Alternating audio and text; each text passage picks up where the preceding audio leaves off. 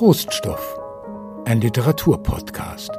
Geschichten über Tod, Trauer und Trost.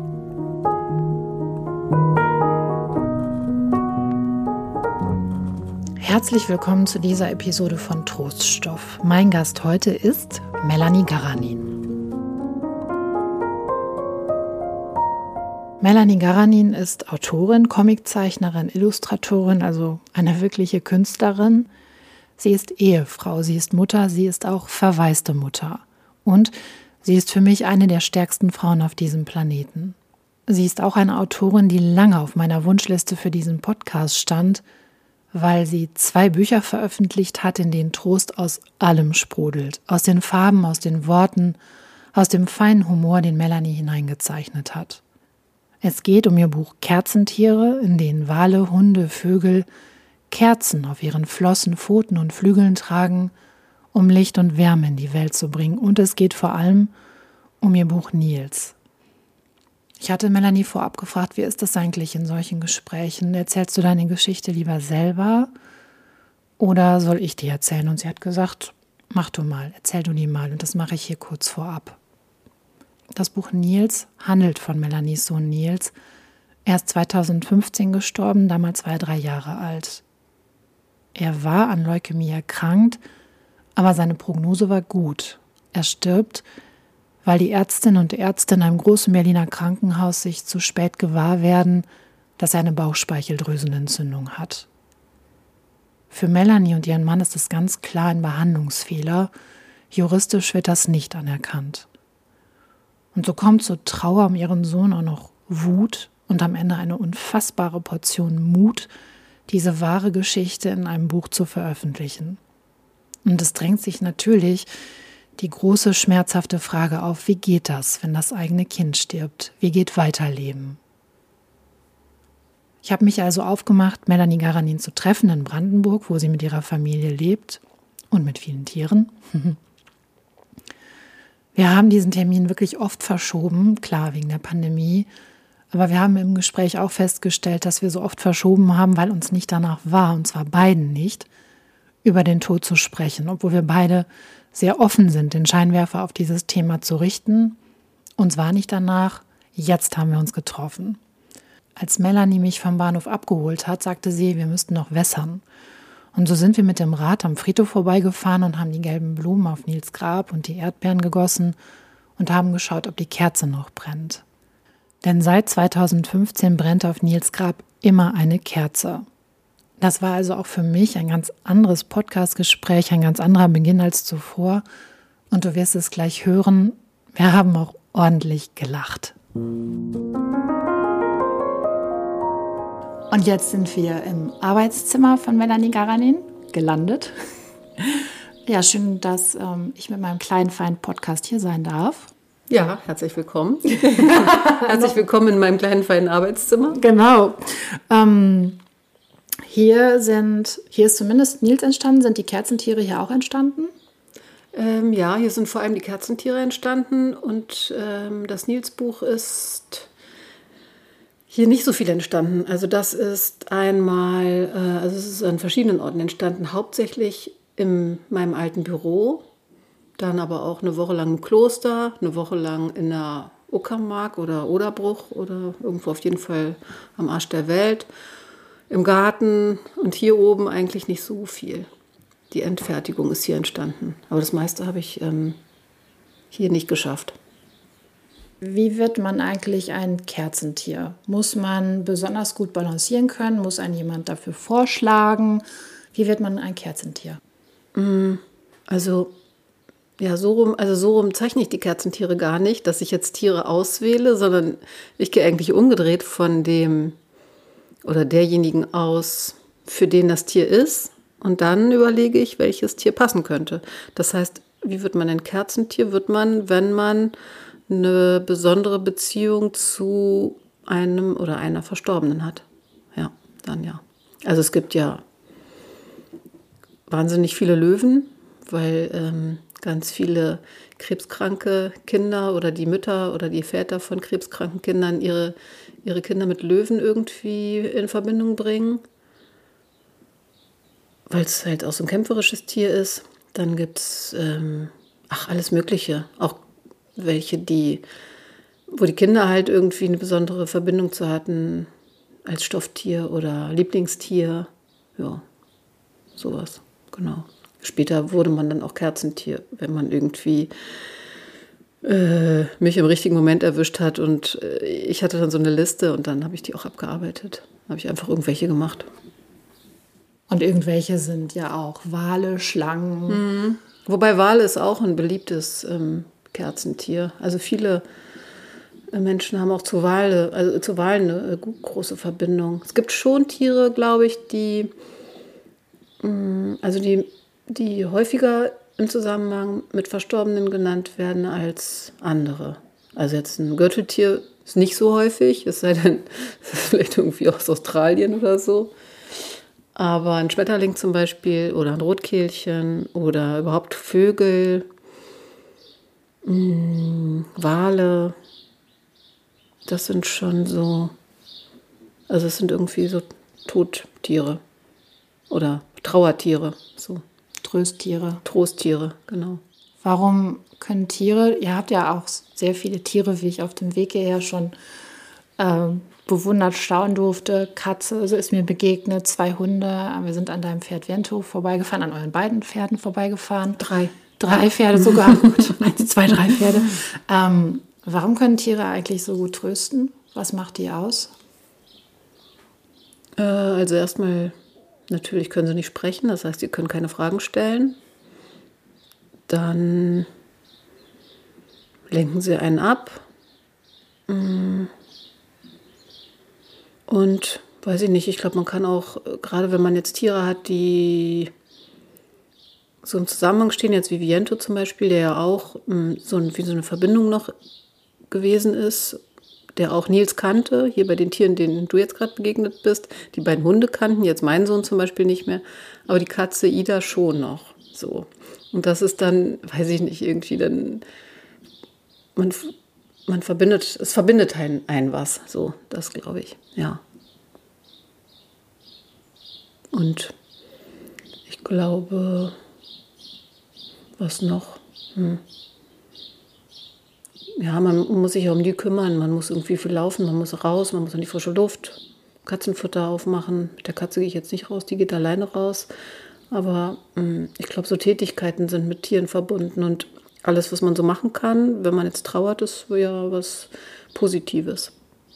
Du hast mal gesagt, wenn man Tiere hat, dann kann man nicht den ganzen Tag im Bett liegen bleiben. Ne? Da muss man sich kümmern. Ja, genau. Also ja, genau. Wenn man Tiere hat, muss man sich kümmern und hat auch eine Verantwortung irgendwie denen gegenüber und muss auch weitermachen. Wenn man das Glück hat, jetzt wie ich, dass man auch noch ähm, Kinder hat, dann ist das, dann sind die Kinder natürlich noch stärker, aber das ist ja nochmal eine ganz andere äh, Art des Kümmerns. Also da ist man dann mehr gefordert. Die Tiere erwarten ja nicht von einem, dass man jetzt irgendwie das und das macht oder sich so und so verhält. Die gucken dann vielleicht mal komisch, wenn man irgendwie äh, super schlecht drauf ist, aber hinterfragen das dann nicht vor denen muss man sich jetzt auch nicht zusammenreißen oder sowas. Du hast ähm, Viento schon angesprochen. Ähm, ich gehe immer, kleiner Einschub, immer davon aus, manche Leute haben das Buch schon gelesen, andere noch nicht. Ähm, deshalb frage ich auch immer noch mal für die, die quasi noch nicht so viel wissen über dich und deine Geschichte.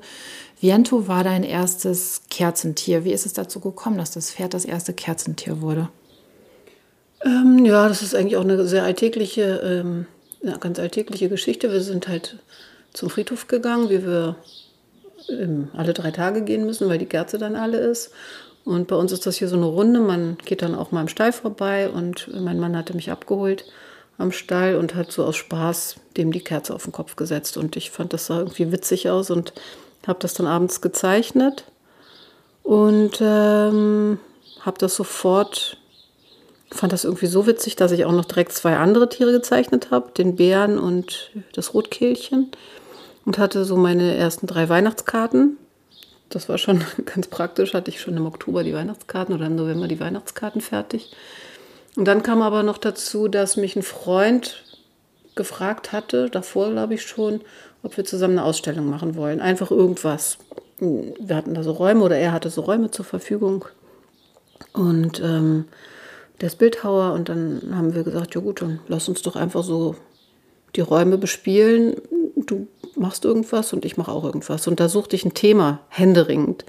Irgendwie so eine Klammer, aber ich wollte jetzt nicht irgendwie, ich wollte jetzt nicht so alte Bilder oder Illustrationen von mir aufhängen, sondern ich wollte schon ein richtiges Projekt irgendwie.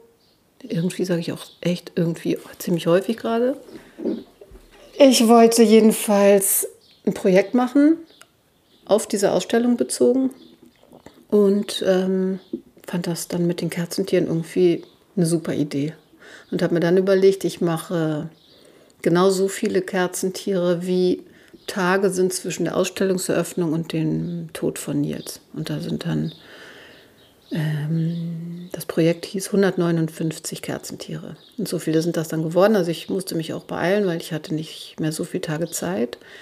Und die hingen dann da alle und es war total schön. Es war echt eine schöne Ausstellung. Und heute hängen die in vielen anderen Zimmern, weil du die auch verkaufst. Und sie stehen auch in vielen anderen Zimmern, weil daraus dieses schöne Buch geworden ist. Mhm. Ja.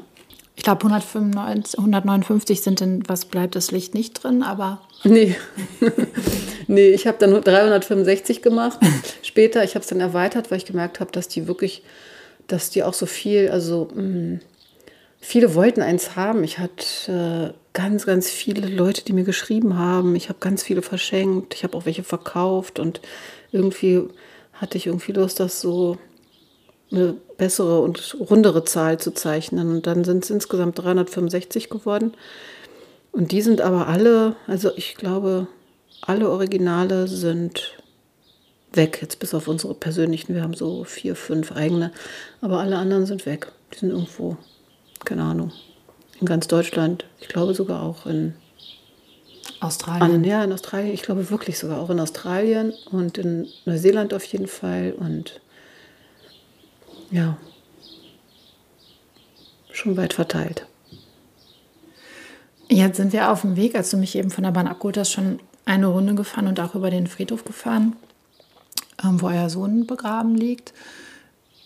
Jetzt sprechen wir, es ist Ende Juni und der Tag, den du Himmelsgeburtstag nennst, ne, weil du das Wort Todestag nicht gerne magst, der steht jetzt bald wieder an. Der Tod von Nils ist jetzt sieben Jahre her. Erinnerst du diese Zeit, insbesondere die Zeit, in der er auch krank war, von Februar bis Juli, nochmal besonders immer in diesen sieben Jahren auch? Oder gehen diese Tage eigentlich der Himmelsgeburtstag ganz bestimmt nicht, aber die anderen Tage ohne Anklang an dir vorbei oder wie ist diese Zeit? Hm, ja, also es ändert sich natürlich, sagen wir mal, es ändert sich ja im Laufe der Jahre. Also die ersten Jahre waren das sehr, sehr viel präsenter. Und aber genau, es ist interessant, weil ich habe da letztens ähm, auch länger drüber nachgedacht, dass wir, dass man so eine Phasen hat irgendwie, also so einen neuen Jahres, so einen neuen Jahresrhythmus irgendwie hat.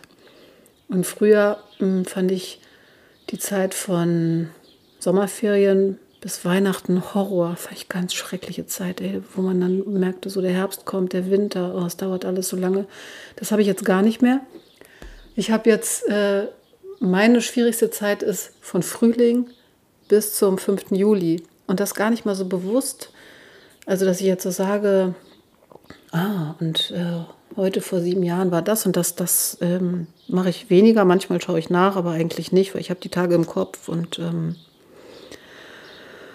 ähm, nee, das mache ich eigentlich nicht mehr, nur so ungefähr, aber so die, ähm, das Wetter, die Jahreszeiten, die Hitze, die langen hellen Abende und ähm, letztens so vor, also Nils hat ja Geburtstag im März, Ende März.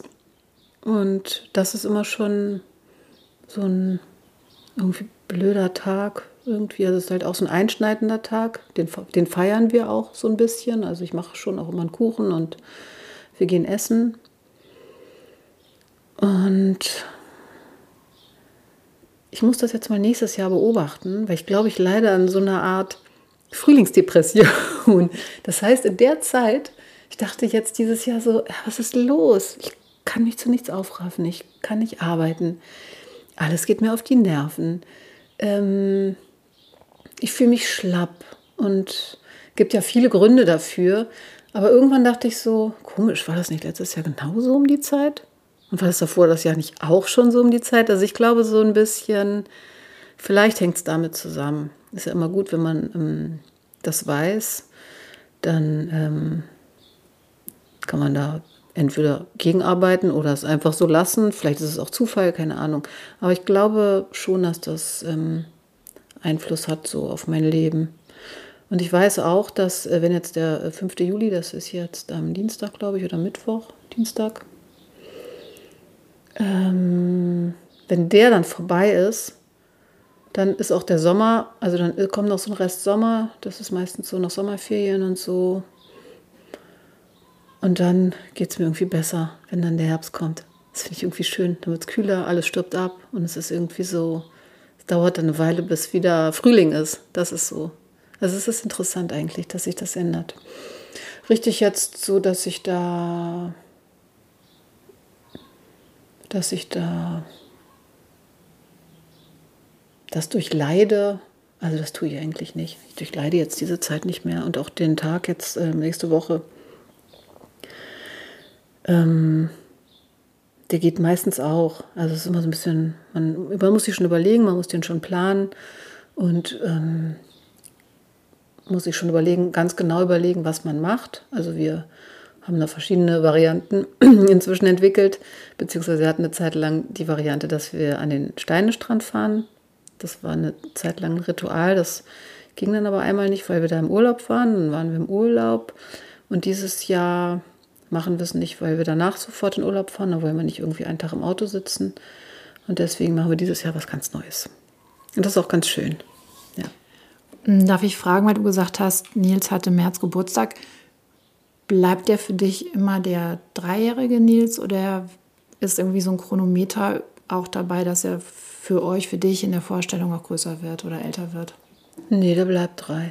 Also der bleibt große drei, aber ähm, also er entwickelt sich natürlich in seiner Sprache, hat er sich, glaube ich, entwickelt. Manchmal, wenn man dann irgendwie aus Versehen so auf so ein Video klickt, das mache ich nicht häufig, aber dann wundert man sich so und denkt so, hä, wie redet der denn? Hat der, kann der gar nicht richtig reden? Der redet ja wie Dreijähriger, das schon. Also man, die Sprache hat sich weiterentwickelt, aber so vom Wesen und vom Aussehen ist er immer noch der große Dreijährige.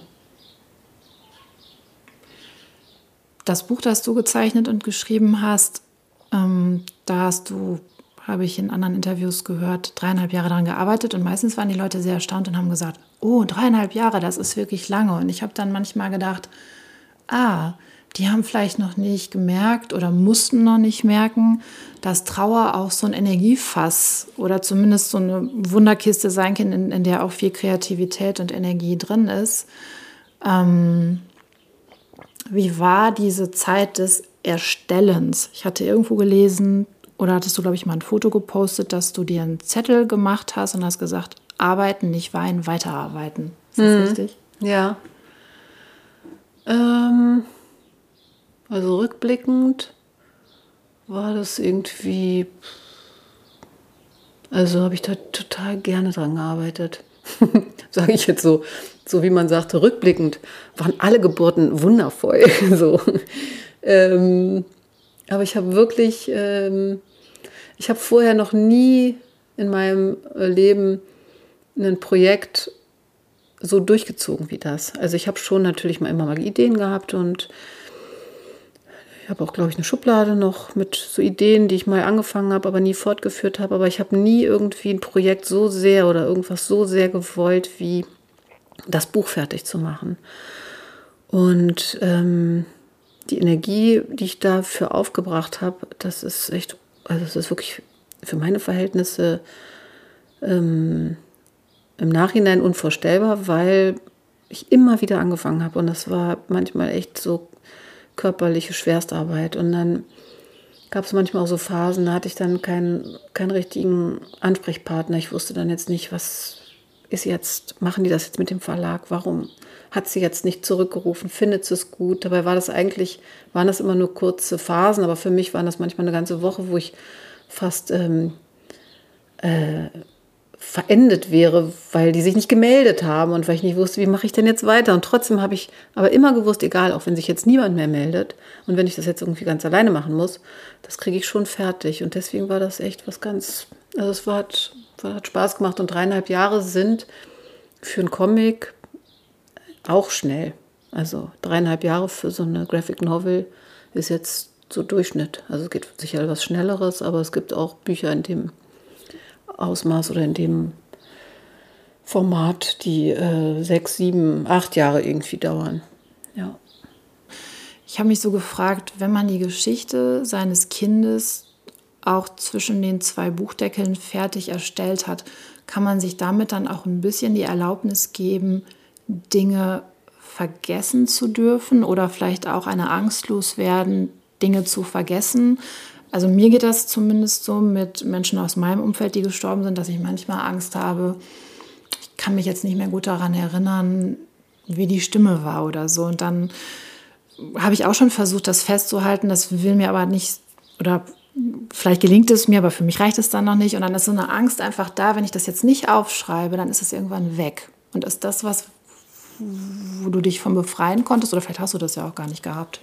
Doch, ich habe das genauso und ähm, nee, das befreit einen nicht davon. Also es ist jetzt nicht die, äh, ist jetzt nicht das Mittel, um sich von dieser Angst zu befreien. Ich glaube, die hat man immer. Sehr eher im Gegenteil, dass man dann eine Zeit lang später denkt, so, hä, war das jetzt wirklich so oder habe ich mir das habe ich das erfunden? Oder habe ich jetzt vielleicht die Erinnerung verändert? dadurch, dass ich sie aufgezeichnet habe, weil ich die so ein ganz bisschen verändert habe. War das denn überhaupt so? Also, also diese Angst, die äh, habe ich genauso und das hat mit dem Buch eigentlich nichts zu tun. Im Gegenteil, ich hatte mal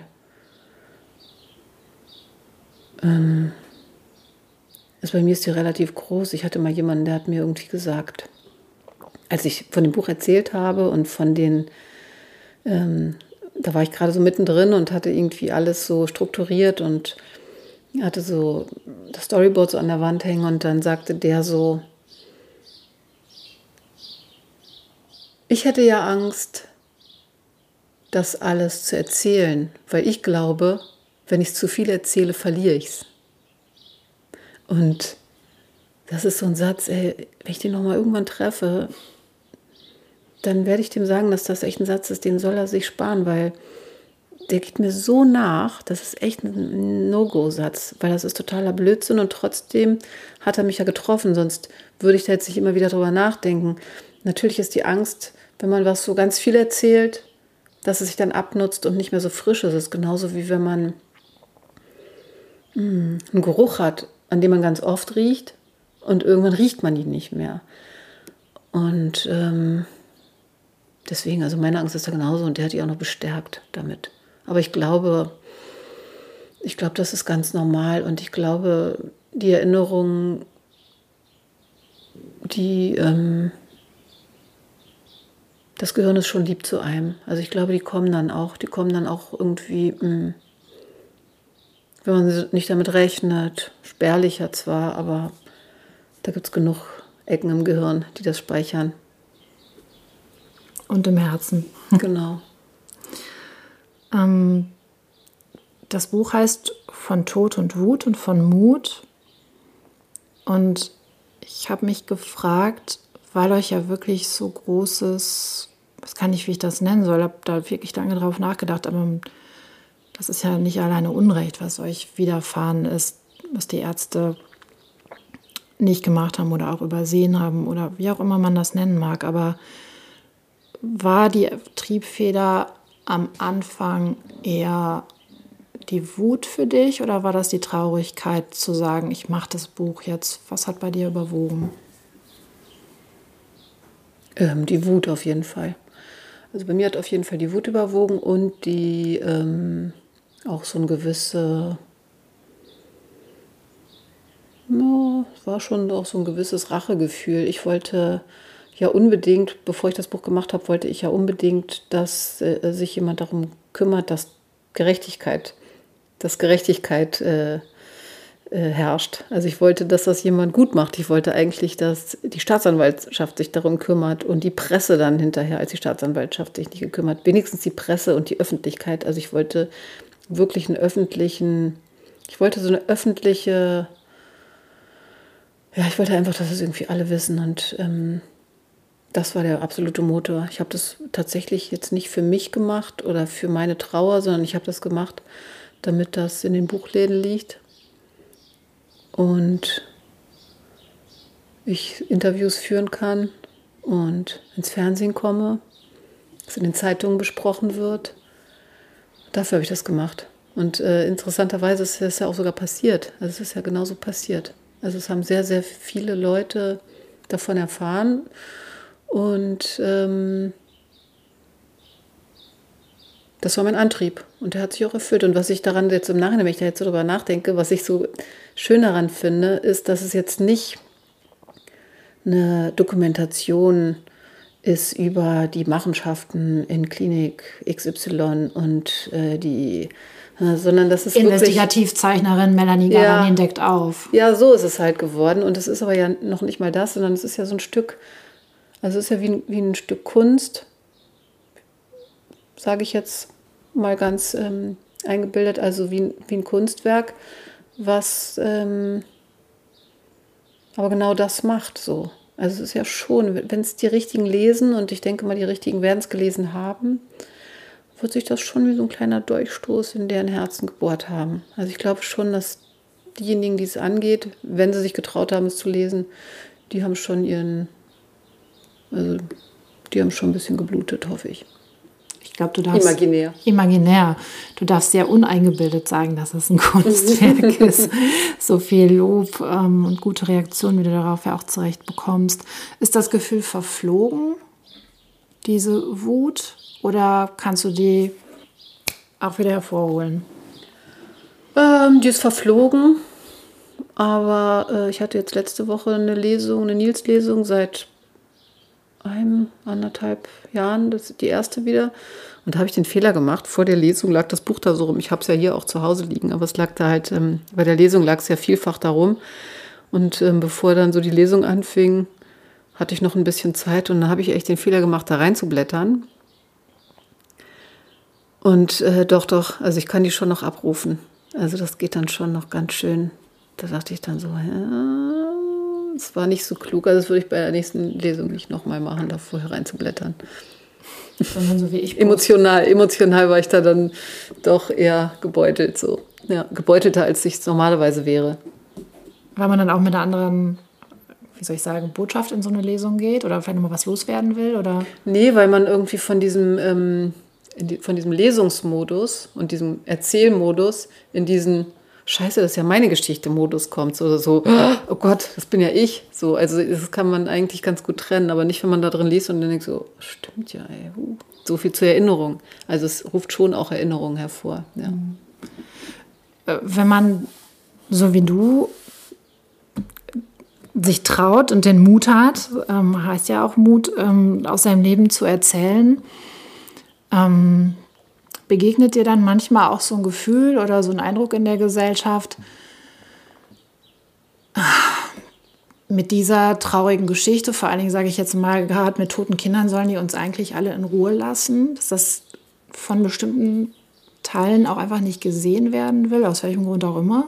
Ja, das gibt es schon, aber die trauen sich das eigentlich nicht zu sagen. Also es kommt jetzt keiner auf mich zu und sagt so, lass mich in Ruhe damit, sondern die ignorieren es dann. Manchmal kriegt man es so im Nebensatz dann mit und das ist dann aber auch okay. Ich ähm, bin ja selber so inzwischen, ne? also wenn man jetzt in sozialen Medien unterwegs ist und so eine gewisse, auch sich in so einer gewissen Blase bewegt, dann ähm, wird man ja immer wieder damit konfrontiert. Und ich habe durchaus auch Tage und Wochen, wo ich äh, mich ertappe bei dem Gedanken, wo ich schnell wegklicke und denke so, oh, bitte, lass mich damit in Ruhe, ich will es jetzt nicht, ich will es gar nicht hören, das ist mir zu viel und deswegen kann ich das ganz gut nachvollziehen. Also, ja.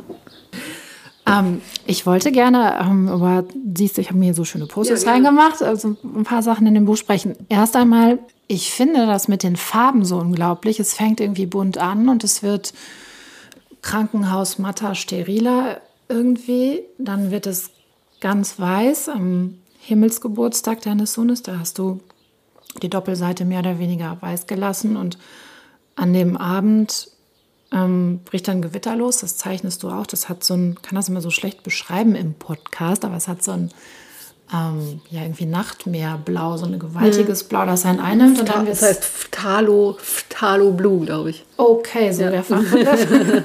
und dann wird es hinten raus gelber. Magst du was zu den Farben erzählen? Ähm, ja, ich hatte, ich hatte schon, ich habe mir schon ein Farbkonzept gemacht. Und mh, mm, das war eigentlich, ja, wie habe ich das denn gemacht? Na gut, am Anfang ist es ganz normal bunt, das ist ja klar. Zwischendurch war es dann, die Trauerphase war dann gedeckter, auch klar. Hm, zum Schluss will ich jetzt nicht spoilern, falls es noch jemand nicht gelesen hat. Aber im dritten Kapitel, glaube ich, kommen immer mehr Gelbtupfer, glaube ich, rein. Also ich weiß nicht, ob man es sieht oder ob ich es dann nicht gemacht habe. Schon, ne? Es wird dann immer gelber. Genau, und den Schluss spoiler ich jetzt mal nicht. Also Aber das, das Gelb schon, darfst du schon erklären. ja, ja das Gelb, genau. Das Gelb ist ja das, das, das Gelb ist halt das, habe ich als, so als Mittel der Mutmachfarbe sozusagen für mich entdeckt und habe das in dem Buch auch dann akzentuiert dann verwendet. Ja. Ist schon wichtig, also mir war es wichtig, oder ist es auch immer noch, auch bei jetzt kommenden Büchern oder bei Büchern, die ich jetzt gemacht habe, finde ich es immer wichtig, dass man ein Buch so, mm, also dass man es irgendwie interessant gestaltet mit der Farbe, dass es nicht zu langweilig wird. Deswegen habe ich mich auch wirklich entschieden, da so Seiten auch nur in, glaube ich, blau, weiß, so schattiert zu machen und dann knallt das nächste natürlich dann doller raus und so kann man schon viel mitmachen mit Farben. Eine Protagonistin vermisse ich in deinem Arbeitszimmer, die Lampe. Ja, die ist im Büro. Die spielt eine tragende Rolle in dem Buch. Stimmt, ja, die ist im Büro. Naja, die ist natürlich da, wo die Arbeit ist, die ist nicht hier zu Hause. Die habe ich irgendwie ins Büro geschleppt. Aber auch nur, normalerweise ist die auch hier im Arbeitszimmer. Ich habe die, glaube ich, ins Büro geschleppt, weil ich so ein, auch ein Interview hatte, ein, ähm, ein Video-Interview. Und da hatte ich die natürlich in den Hintergrund gestellt. Ja, weil die Lampe spielt im Buch eine wichtige Rolle. Warum wurde sie eine Protagonistin auch des Buches? Ich brauchte jemanden, der, der ähm, diese Fragen stellt, die ich nicht stellen kann. Also ich brauchte sowas wie eine rasende Reporterin, die halt die ähm, Leute interviewt, die Bösen und die Guten auch und so. Und ähm, jemand, der mir so, also so mein, wie meine zweite Hand ist oder Kollegin oder sowas.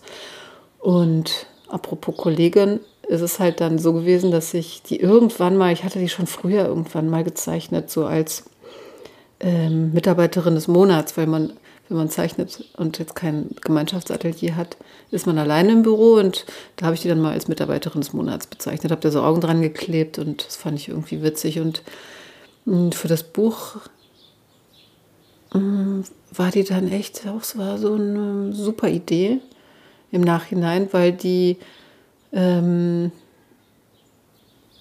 mm, ja, die ist so eine Mischung aus nicht besonders emotional, aber irgendwie doch und die hat so eine, so, eine, so eine Gestik, den Leuten so ins Gesicht zu leuchten oder das Licht auszuknipsen. Also da kann man ganz viel, kann man, da fällt einem echt so, so eine Lampe, die lebt, das ist wirklich schon, die ist schon richtig also die hat mir viel geholfen.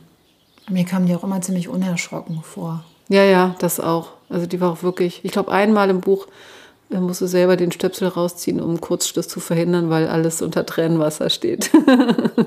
das ist die einzige Gefahr, die so eine Lampe hat, dass sie Kurzschluss kriegt. Es gibt eine Seite, ähm, das ist meine Lieblingsseite im Buch. Die finde ich, die müsste eigentlich ein Plakat werden in allen, ja, vor allen Kinderkrankenstationen, in allen Abschiedsräumen, in Kirchen, also überall, wo man Abschied nimmt. Das ist die Seite ähm, oder der Tag, an dem Nils gestorben ist und ihr steht im Garten, dein Mann und du, und ihr, ja, ihr versprecht euch etwas. Hm. Ja, das ist eine gute Seite, stimmt. Magst du das erzählen? Ich kann es jetzt nicht, soll ich es vorlesen? Ähm. aus, aus, aus dem Kopf weiß ich jetzt es nicht mehr. Dann lese ich es vor. Ich gebe es dir. Das ist auch eine klassische Lesungsseite, deswegen könnte man denken, ich kann, ich kann die auswendig, aber ich lese die eigentlich ganz gerne vor. Also oben links ist jetzt hier Podcast, deswegen kann man nichts hören. Es ist eine kleine schwarz-weiße Skizze, wo ähm, ich so rauchend am Tisch hänge und der Hund liegt an der Treppe und mein Mann sagt, erst weg. Können wir eins versuchen? Weil wir werden immer, immer traurig sein. Nie wieder untraurig. Nie nicht traurig. Aber bitte, lass uns versuchen, nicht immer, immer, immer unglücklich zu sein, ja? Das darf nicht passieren, dass wir für immer unglücklich sind. Lass uns das schaffen, bitte. Und dann ähm, sind rechts unten sind drei Vögel. Das ist, glaube ich, eine Kohlmeise, eine Amsel und ein Drossel oder sowas, würde ich mal denken. Oder ein Spatz, ein großer Spatz. Und das Rotkehlchen, das hat auch schon einen kleinen Ritterhelm auf und das sagt zu den anderen, keiner zwitschert heute. Weiter sagen. Ja, und das ist äh, auch, ist auch eine meiner Lieblingsseiten. Weil ich mag an der Seite, dass man, dass ich es geschafft habe, unten irgendwie was Witziges hinzuzeichnen. An das sich auch keiner hält, weil so wie bei dir das hier vor, der, vor dem Fenster zwitschert, wird auch da weiter gezwitschert. Aber es ist ja ein unheimlich großes Versprechen und auch einfach ein unheimlich mutiger Vorsatz, gerade auch an einem solchen Tag zu sagen oder schon zu wissen, ich werde auf eine gewisse Art und Weise, wird das immer da sein. Das, ich glaube, diesen Satz, die Zeit hat alle Wunden, findest du genauso bescheuert wie ich. Aber eben doch zu versuchen, nicht immer traurig zu sein. Ist das gelungen? Ja, ich finde, das ist eine Entscheidung und ähm, ich hätte es jetzt von mir selber nicht gedacht, dass ich so bin. Aber ähm, ich habe mich da sofort für entschieden, weil ich irgendwie, also natürlich hat man dann manch, nee, es gibt eigentlich, es gab eigentlich nie eine Situation, wo ich gedacht habe, so, nee, ach, lass uns doch für immer traurig sein. Das hatte ich, glaube ich, nie, weil das ja, also es bringt irgendwie nichts, finde ich. Und das ist auch das, was ich allen hier in meinem Umfeld versuche oder versucht habe zu vermitteln. Das ist ähm, klar, sagt sich jetzt so einfach, jetzt so hier so, wo man hier so sitzt und es ist Sommer und eigentlich ist alles so schick, aber ich glaube schon, dass man sich dafür entscheiden kann. Ja. Und deswegen hat es auch mehr oder weniger funktioniert. Ja. Im Buch gibt es eine Stelle, wo du mh, quasi, ich will nicht sagen Denk- oder Sagverbote aufstellst. Ich glaube, ist noch weiter, Ja, das passt dazu. Mhm. weiter hinten, genau. Ähm, ich glaube, hier ist es, ne? Genau. Ja, mhm. genau. Mama, ich will, dass er zurückkommt. Und dann in Klammern von dir einer von den Sätzen, die ich mir verbiete. Ja, verstehe ich, will ich auch. Warum konnte er nicht gesund werden? Und bei dir wieder die Klammer, warum Sätze nicht erlaubt. Kann man das oder kannst du das für dich, diese Entscheidung auch halten, durchziehen und sagen, das, warum, das denke ich jetzt nicht? Ja, Ja? ja. Kann ich. Also das kann ich immer. Also das kann ich äh, an jedem Tag in meinem Leben kann ich das äh, machen. Ja, weil ich, also da bin ich wirklich, ähm, hm, erstaunlicherweise bin ich da ein sehr hm, positiver Mensch, weil ich finde, es hilft ja nichts. Also es hilft irgendwie nicht, sich den Kopf zu zermartern und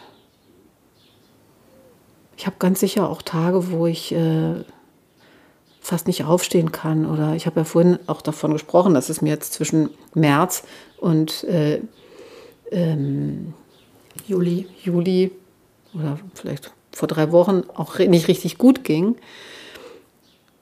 aber ich glaube, selbst wenn wir da das Interview geführt hätten, hätte ich mich hier hingesetzt und hätte gesagt so, ja, ist jetzt vielleicht gerade nicht, also ich bin jetzt gerade nicht so fit, aber lass mal Juli werden, dann wird es bestimmt besser. Also mm. und das, ähm, sich Sätze zu verbieten, so hätte, hätte Fahrradkette, das mache ich auch im Alltag. Ähm, das finde ich auch im Alltag mega anstrengend, wenn's, wenn, wenn Menschen sagen so, ach ja, wäre das doch so und so gewesen. Dann sage ich mal so, ja, wäre, ist aber nicht. Also ich mag diese, also ich mag es nicht so in, das hat bestimmt so, also in so hätte, wäre, könnte, so zu leben, sondern ich bin dann lieber im Jetzt. Ja. Ich habe mal das Buch von ähm, Wolfgang Herrndorf gelesen, der Berliner Schriftsteller, der sich erschossen hat, weil er einen Gehirntumor hatte, Arbeit und Struktur. Und da gibt es auch eine Stelle, wo er in der Krebsklinik ist und die Patienten um ihn herum sich fragen, warum bin ich jetzt krank? Und dann sagt er, ja, warum ich denn nicht? Herzlich willkommen in der biochemischen Lotterie. Mhm. Das fand ich erst hart, aber mir hat es sehr geholfen zu sagen, auch jetzt in dieser Corona-Zeit, ja, das ist eben auch Natur. Warum soll ich da eine Ausnahme sein? Mhm. Ja. Und der hat das Warum eben auch weggelassen. Ja, und ich glaube, es geht, ähm, es fällt Leuten leichter, die in schwierigen Situationen sind, denen fällt das leichter so zu denken, als Leuten, die mit damit hadern, dass sie jetzt um jetzt bei dem Corona-Dings hinter mit hadern, eine Maske in der Bahn aufzusetzen, weil sie dann vielleicht Luft kriegen. Ich glaube, dass ähm, je härter es einen trifft, es umso leichter fällt, so zu denken, glaube ich. Aber vielleicht ist es auch Blödsinn, ich weiß es nicht genau. Ich glaube aber schon, ich glaube, wenn man, mir geht es ja im Moment jetzt nicht so, also ich habe ja, das ist auch alles auch aber eigentlich schon, ich bin ja immer noch, ähm, bin ja immer noch eine verwaiste Mutter und ich bin immer noch irgendwie geschädigt. Und ähm, natürlich mag ich mir jetzt andere Schicksale, die jetzt gerade so akut sind, nicht vorstellen. Das finde ich dann auch gruselig zu denken, bis ich mir dann wieder denke, so, warte mal ganz kurz, die geht es ja eigentlich genauso, ist halt bloß ein bisschen länger her. Und ähm, weil das jetzt mit, äh, mit dem Herrn Herrndorf, klar, ich glaube, je tiefer man irgendwie oder je, je mehr man. Aber ich will es auch nicht verallgemeinern. Ich, meine, ich glaube, es ist eine persönliche Sache, wie man, wie viel, wie viel Kraft man hat und wie man irgendwie so aufgestellt ist und ob man vielleicht auch in einem Umfeld ist, was das mitträgt, ob man vielleicht sich umsonst keine Sachen, keine Sorgen machen muss und so. Und ich habe eigentlich großes Glück in meinem Leben. Von daher bin ich natürlich da auch in einer guten Position zu sagen, so, ich verbiete mir jetzt diese Sätze weil der Rest ist ja eigentlich okay. Ja. Du magst ja Verallgemeinerungen sowieso nicht so gerne. Du hast ja auch immer, wenn Leute versucht haben, dein Buch so zur in die Ecke der Trauerratgeberliteratur zu stellen, dich dem verweigert und hast das Buch ja auch eigentlich auch sehr klar begonnen ähm, mit einem Zitat, ich kann es leider nicht auswendig, von Selma auch nicht. Lager. Doch, kein Mensch kann, äh, kann einen von der Trauer befreien, aber er kann ihm Mut machen, das Leid zu tragen oder so. Ne, kein Mensch kann den anderen von seinem Leid befreien, aber er kann ihm Mut machen, das Leid zu tragen. Mhm. Ja. Schlau, die Selma. Schlau, die Melanie, das auszuwählen. Ähm, jetzt hast du die Kerzentiere gezeichnet, jetzt hast du Nils gezeichnet. Beide Bücher sind in den Buchhandlungen, du bist auf Lesung. Ist dahinter jetzt ein Punkt? Du machst ja auch viele andere Projekte, bist doch jetzt mit einem anderen Buch gerade wieder unterwegs. Oder ist in dieser, sage ich mal, Wundertüte Traurigkeit noch was, was in dir schlummert, was raus muss? Hm. Tja. Also ich habe ein Projekt, was auch zu dem Thema ist. Das ist aber jetzt, da arbeite ich jetzt gerade nicht dran, aber das kommt wahrscheinlich noch später im Jahr. Ähm, das ist aber dann, glaube ich, das Letzte. Also ich bin immer noch der Meinung, dass ich wirklich, ich möchte keine, also ich möchte nicht, dass mein Name später, also mein Name später kann gerne äh, mit dem, mit Nils gerne im Zusammenhang stehen, weil ich glaube, das ist und wird so mein wichtigstes Buch äh, sein. Aber ich möchte nicht äh, ausschließlich in der Trauerecke stehen mit meinen Büchern. Ich glaube, das, das ist irgendwie ich merke halt auch, dass ich ähm, gerne über das Thema rede, aber mein Leben, also nicht ich, ich mache mein Leben nicht, also es ist nicht mein Leben so. Also Trauer ist jetzt nicht das, wo ich mein, oder Trauervermittlung oder Tröstung oder so ist jetzt nicht das, das kann ich irgendwie jetzt nicht mein Leben lang machen. Ich merke das auch, dass ich ähm,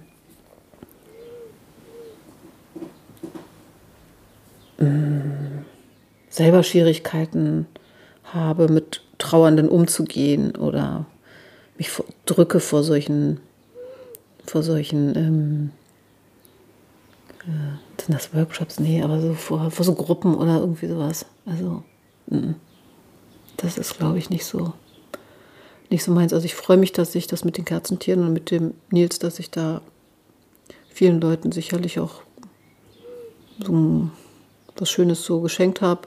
Aber, und es wird mit Sicherheit, wenn ich jetzt wieder was ganz Eigenes mache, ist immer meine Geschichte ja mit drin und so wie ich bin. Aber ob das jetzt Trauer ist oder Lebensmut, weiß ich nicht. Das wird man dann sehen. Ich kann das total verstehen. Man will ja irgendwie für alle Aspekte seines Seins irgendwie auch gesehen werden und nicht auf einen Punkt und auch sei noch so schwer reduziert werden. Ähm, du hattest das nun, weil ich habe deshalb gefragt, weil du hattest das schon mal gesagt, so das ist es jetzt und ähm, keine Ahnung, ich hatte irgendwie auch das Gefühl, ja, wenn es das wäre, dann wäre es gut, dann sind das zwei wirklich tolle Bücher. Ähm, aber ich habe selber entdeckt, dass sich dieser Prozess des Loslassens irgendwie so verändert, dass ich für mich noch gar nicht genau sagen kann, ähm, was hinter der nächsten Ecke lauert. Also ob da noch mal eine Idee ist und ähm, ich denke auch manchmal, ja, jetzt ist doch eigentlich gut. Dann denke ich zum Beispiel auch, ich kann jetzt in diesem Podcast begraben. Und ich, nee, aber eigentlich ist doch doof. Das hast du gerade erst angefangen und so, das ist, ist unheimlich ambivalent. Hm. Ja, also so geht es mir auch. Ich, ich, ich konsumiere das auch gerne. Also ich ähm, lese auch gerne ähm, Geschichten, wo der Tod vorkommt. Also ich greife auch immer wieder zu solchen Büchern, wo das beschrieben wird und finde das mal mehr, mal weniger gelungen irgendwie. Menschen fragen natürlich immer gerne und sind auf der Suche und fragen immer, und das ist in deinem Buch ja auch ein bisschen drin, auch wenn du keinen, definitiv keinen Ratgeber geschrieben hast und das auch nicht wolltest, aber die fragen natürlich immer, was hilft, was tröstet, was hat dich getröstet? Was tröstet dich? hm. Also, mich tröstet eigentlich viel rauszugehen. Die Tiere, das hatten wir schon gesagt, Familie, gute Sachen machen, meine Arbeit total.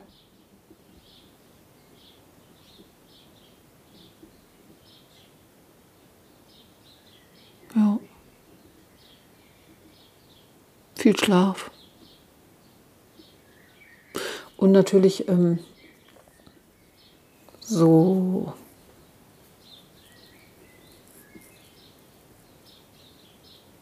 Nee, sonst eigentlich nichts. Also alles, was ich jetzt äh, gerade jetzt so sagen wollte, das kann man nach sieben Jahren nicht mehr sagen, weil sich das dann immer so ein bisschen esoterisch anhört irgendwie und so ein bisschen so nach so, oh ja, uh, und sowas irgendwie. Das, ähm, das sind dann so persönliche Sachen, so kleine Momente, wo man so merkt, dass, ähm, also dass der Tod jetzt nicht so ganz, also dass nicht so das ganze Ende ist, sondern wo man, wo ich so persönlich merke, so okay, ähm, oder wo ich halt gelernt habe, dadurch, dass ich es kenne, dass es, ähm, dass jemand nie ganz weg ist, wie auch immer, so, wie auch immer geartet. Das tröstet mich auch. Das ist inzwischen so in mein Fleisch und Blut übergegangen, dass ich das nicht mehr so explizit jetzt so antworte, weil es sich dann halt wirklich komisch anfühlt. Wenn man ganz frisch ist und jetzt wirklich frisch jemand verloren hat und man sagt das dann, dann ist es ganz normal oder würde es mir jetzt nicht so schwer fallen. Aber nach sieben Jahren zu sagen, mich tröstet ähm, nur ganz kurz nach oben zu gucken, dann kommt das manchmal so ein bisschen komisch, außer halt bei Leuten, die es ähnlich sehen. Ja, Leute, die es erlebt haben. Ja. Ich sage immer, die mit der Welt irgendwie enger verbunden sind. Mhm. Ja. Naja, vielleicht. Aber du hast vielleicht zum Schluss ähm, mal irgendwann was ganz, also postest natürlich immer ganz, ganz kluge Sachen, aber ähm, eine Sache hat mir mal sehr geholfen, auch beim ähm, Nachdenken, wie ich das mit so einem Projekt mit dem Podcast mache. Du hast mit deiner Schreib, wie nenntest du sie, Schreibbegleiterin, Mhm. ähm, Schreibhilfe. Schreibhilfe. Mir geholfen, das Buch zu konzipieren. also sozusagen. quasi Lampe 2. Ja, nee, ganz anders. Eigentlich eher so wirklich Handwerks, ähm, Handwerk zeigen. Schreib, also eine richtige äh, Dramaturgin war das, die mir richtig Handwerkszeug gegeben hat. Ja. Genau, und die hat ähm, dich 20 Gründe aufschreiben lassen, warum das Buch lesenswert ist. Ja. Das habe ich selber auch benutzt für andere Projekte und habe gemerkt, dass das sehr hilft, sich zu fokussieren und vor allen Dingen, so wie du vorhin auch gesagt hast, der Verlag ruft nicht an, was mache ich jetzt, haue ich es alles an die Wand, selber zu wissen, warum man was tut. Und ich wollte dich bitten, wenn du magst, ob du es zum Ende nochmal vorlesen magst. Oh ja, ich lese sie auch mal gerne noch. ja, nee, also das ist wirklich ein super Trick. Das ist echt ein super Trick. Da merkt man dann auch, ob man was wirklich will. Und man kann sich das dann auch zwischendurch durchlesen. So hat die mir das damals erklärt. Danke dafür auf jeden Fall nochmal, Katja.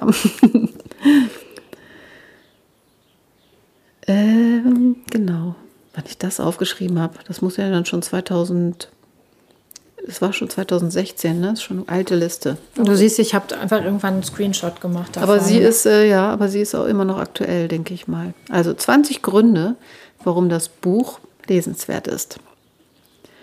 Erstens, es macht Mut. Zweitens, es verbindet Trauer mit Lustigem. Drittens, es ist spannend, weil es auch eine Krimi-Drama-Geschichte ist, die echt passiert ist. Das war viertens. Fünftens, es ist ein Buch für jeden, der jemanden verloren hat. Sechstens, vom Tod eines Kindes wird selten erzählt, wenn, dann so tragisch, dass es keiner lesen mag. Siebentens, es verbindet Text und Bild.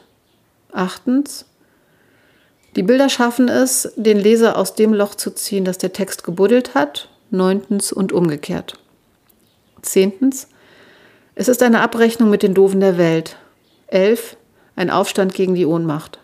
Zwölf, der Inhalt hilft dem Leser vielleicht anderen Mut zu machen. 13, zum Teil sogar kindgerecht. 14, es nimmt einen ganz mit runter und wieder hoch. 15, es ist bei aller Wut versöhnlich. 16, man darf weinen. 17, und dabei lachen. 18, und es hält Bilder, die sich im Kopf festsetzen. 19, es sorgt für Gerechtigkeit, immerhin auf Papier. 20, es handelt von Nils.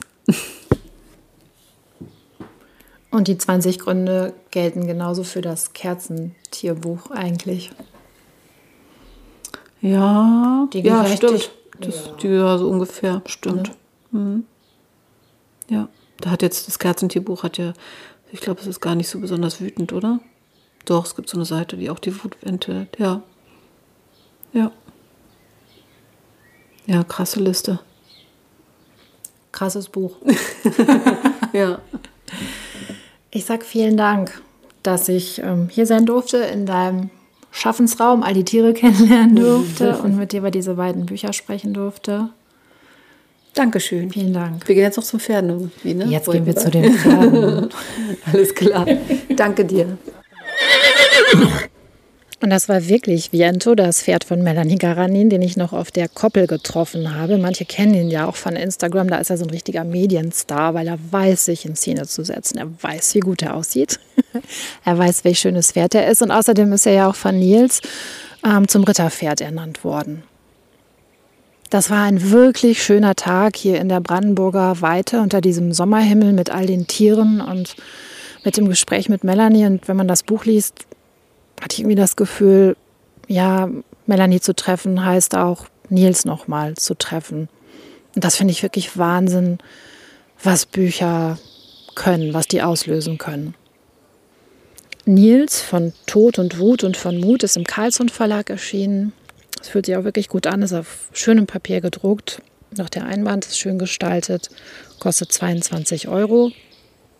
Und das Trostbuch mit den Kerzentieren heißt Was bleibt es Licht? Ein Trostbuch und ist erschienen bei Ars Editionen und kostet 15 Euro. Und wie immer die Bitte, wenn du es dir kaufen magst, wenn du dir beide kaufen magst, denk an die Buchhandlung bei dir um die Ecke und nicht an die großen Internetgiganten. Ja, das war's für heute von Troststoff. Und wenn du Anregungen hast, Ideen, Kritik, was auch immer, wenn du mir schreiben möchtest, mach das gerne post.trostoff.de oder aber nutze die beiden Accounts auf Facebook oder Instagram, da ist Troststoff auch zu finden. Ja, und ich verabschiede mich wirklich mit einem äh, vollen Sommerherzen für heute und sage bis bald. Troststoff, ein Literaturpodcast. Geschichten über Tod, Trauer und Trost. Ende.